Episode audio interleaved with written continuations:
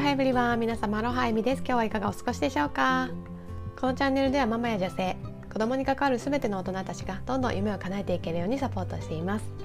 そのために私がハワイや世界のいろいろな場所で学んできたスピリチュアル法則や夢を叶えるための成功法則について様々なエピソードに載せて分かりやすくお伝えしています。私たち大人がまずどんどん夢を叶えて輝いていけることでそれを見る子どもたちもきっと個性豊かに楽しく成長を続けていってくれると信じていますのでそういった思いに共感していただける方は是非チャンネルのフォローもしていただいて最後まで聞いていただけると嬉しいです。というわけで早速今日のテーマに入っていきたいと思うんですけれども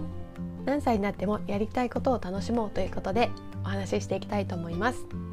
先日ね年齢制限に惑わされない才能の伸ばし方っていうねことで、まあ、子どもの教育育て方においてね世間が言う適齢期とか年齢制限というものに惑わされずにね自分たちらしく子育て自分たちらしくね子供に接していきましょうみたいなねお話をさせていただいたんですがこれはね大人にもねすごく当てはまるなってね思うんですね。もう40だからこういった仕事をするチャンスは巡ってこないだろうとかもう50だしやってみたかったけどこんなスポーツをね始めるなんて恥ずかしいし体力的にも無理だろうなとかねなんかやっぱりそういう制限をねかけてる人って多いのかなと思うんですね。やっぱり特に日本に住んでいるとそういった制限をかけちゃってる人まあ言い方悪いかもしれないですけど呪いをかけられてるみたいな人ってすごい多いのかなと思うんですね。やっぱり日本の社会ってそういうふうに周りから監視されるっていうかジャッジされるっていう部分がすごくね多いなって思うんですね。やっぱり海外に住んでいた時は周りの人もねすごく自由に生きてたりするのでその分私が何をしてようがそんなのしちゃダメだよとかそんなの無理だよみたいに言う人ってやっぱ日本に比べるとすごく少なかったんですよね。なので自分が着たいものを着てたし自分が言いたいことを言えたし自分がやりたいことをねやるみたいなね、まあ、もちろん自分自身で責任を取るっていうところはあるんですけど、まあ、それさえやっていれば別に周りに何か言われるっていうことはあんまりなかったんですよね。なのでやっぱり海外に住んで日本に戻ってきた時は、まあ、そのギャップに苦しんだっていうのもあったんですよね。なので、まあ、これを聞いてくださってて日本に住んでらっしゃる方は、まあ、多分同じように自分は本当はこういう例えば服装したいんだけどもうこんな年だしとか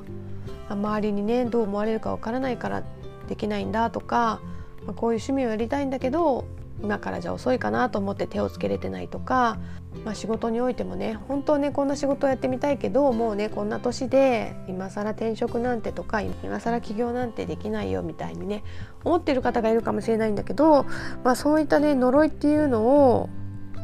今すぐね解いていってほしいなって思うんですよね。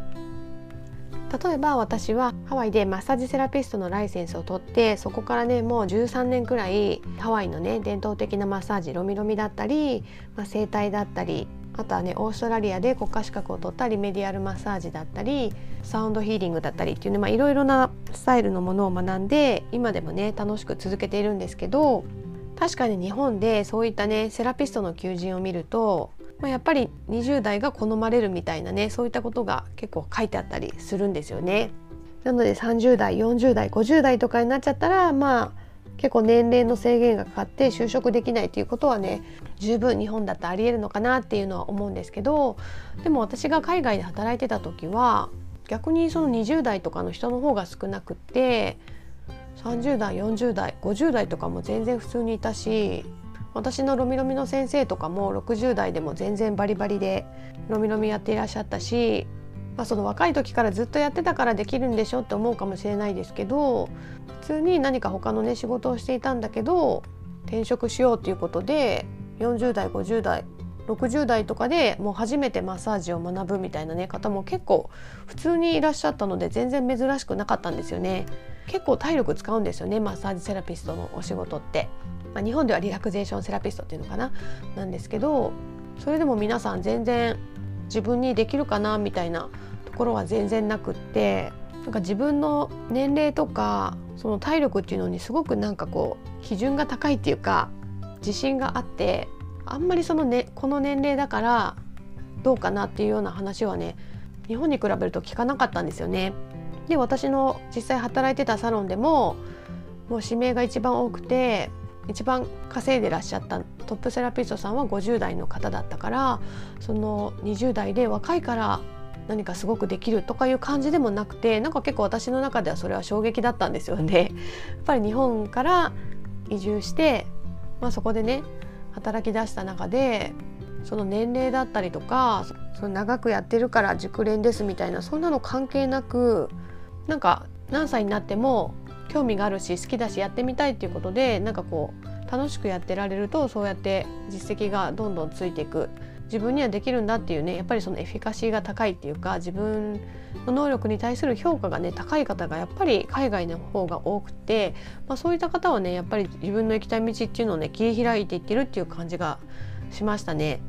まあ、他にもオーストラリアで私はねしばらくできてなかったダンスをやりたいなと思ってたんだけど、まあ、やっぱりその時もしばらくねやってなかったハウスダンスっていうねそのダンスをやりたいなと思っていろいろ調べたんですけど初めねその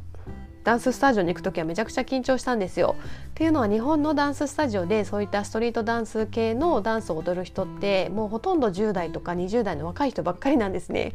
なのでもう30代っていうだけでもなんかちょっと本当にめちゃくちゃ違和感があるっていうか日本だったら。なんかそういう感じなのかなと思って恐る恐る行ったんですけど、まあ、実際はね、まあ、若い方ももちろんいらっしゃったけど、まあ、30代は普通にいたしたまたまね同じクラスにいた人は50代の人がいてねその人はもう50になって初めてこのダンスっていうのをやってみたらしくってそれでも全然若い人とも打ち解けて楽しく踊ってらっしゃってあなんかすごいいいなと思ったんですよ。本当にこの年齢の制限とか関係なくね若い人たちと一緒に若々しくねこう健康にそのやりたいことを楽しんでる姿っていうかそあ実はねその人もイメディアルマッサージセラピストさんで同業者の方だったんですけどもうだから結構体も鍛えてて全然そのクラスにいたね20代のひょろっとした男の子よりも全然本当にパワフルだし若くて、まあ、その仕事以外にもなんか大工さんとかもやったりなんかいろいろ掛け持ちでなんか好きなことをやってられる方だったんですけどあなんか本当にその年齢ってよくねそのただの数字だとか言うけど本当にそうだなと思ったんですよ。まあ、彼は本当に自信に満ち溢れててもう人生楽しんでるっていうのがこう伝わってきてまあ、その人がもう言ったらクラスで一番のムードメーカーって感じでみんなにこう話しかけてくれてこう場を盛り上げてくれて私はその方とはね今でもずっと友達なんですけどちょこちょこメッセージくれて「どうしてる?」みたいにね声かけてくれたりするんですけどなんかそういう人って本当憧れるなって思って、まあ、その人のおかげで私も、まあ、ダンスもそうですけどこういろんなことにねやってみようと思えたんですよね。まあ、悩んでてねその人に相談してもやってみちゃえばいいじゃんみたいな意味ならできるよみたいな感じで言ってくれて、まあ、そのおかげでそうだよねって思えてなんかちっちゃなことで深刻に悩んでたなみたいな感じでこう前に進めたことも多くて。やっぱりそういうふうに心底心の底では本当はこういうふうに生きたいってね思ってるような生き方をしてる人をねこうどんどん見つけていくっていうのが一番その自分のセルフイメージを変えていくっていうか、まあ、その特に年齢に対する生き方のイメージみたいのをねこう破壊してこう作り直す想像し直すっていうようなねことをするには一番本当に威力があるなって思ったんですよね。こう本当に私たちってこうセルフイメージ通りの人生になっていくので、まあ、その、まあ、特に日本人が一番強く持ってる年齢に対するこうあるべきみたいなセルフイメージっていうのをねこう壊せるように自分が例えば50になってもダンスもやっていたいしサーフィンもやっていたいしマッサージもね現役でバリバリやっていたいみたいに思っていたとしたらやっぱりそういうことをやってる人を見つけてその人の情報を集めてじゃあどうやったらそういう人みたいになれるのかっていうふうにやってみるべきだし、まあ、機会があるならそういう人に会いに行って距離をね近くしてその人が日々やっている習慣っていうのをねこう真似していく。そういったことでねやっぱりこの世界に対する価値観も変わってくるだろうしきっとそういう人の真似をすれば健康習慣っていうのもねすごく良くなるだろうし私のそのねオーストラリアの友人みたいにきっと物事にね対してそんなにくよくよ悩まないっていうか多分ストレスもためにくい体質になっていくと思うので、まあ、ストレスってやっぱりね、まあ、どんな病気に対してもねこうナンバーワンキラーって言われててもう一番の原因って言われてるんですよ。なので、まあ、その思い癖っていうかそういうところを変えていくことでやっぱりこう何歳になってもその年齢よりもね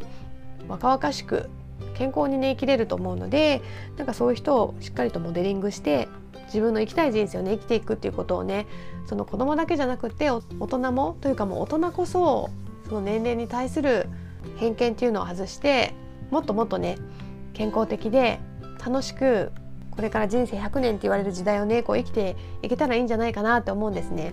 私ももう今セルフイメージとしては100歳までは健康に楽しく生きているっていうイメージなんですね。まあ、もちろんその100歳になっても今と同じ体力で同じ外見でっていうことではないんですけどやっぱ世間一般が持ってる例えば80歳のイメージよりも10歳若く見えるとか、まあ、それぐらいは自分の体とか心の健康をしっかりとマネジメントしてこうねせっかくの人生ねやっぱり元気に楽しく生きたいなと思っているんですね。まあ、今日はねそういった年齢に制限されずにね自分らしく楽しく生きようというようなテーマで話してきたんですけどもまあ、そういった、ね、人生を歩むためには特にねやっぱりマインドの部分自分のセルフイメージっていうのが大きく大きく関わっているのでそこの部分をねしっかりと、まあ、自分がどういうふうにね今後の人生ねどういうふうに生きていきたいかっていうことをもう一度見直してみてそういったね生き方をしている人とねどんどん時間を過ごしてやりたいことをね全部楽しみ尽くしてですね充実した人生をね送れるように今すぐね私たちのマインド潜在意識セルフイメージっていうところをね変えていきましょうというようなことをお話しさせていただきました。というわけで今日も最後まで聞いていただきありがとうございました。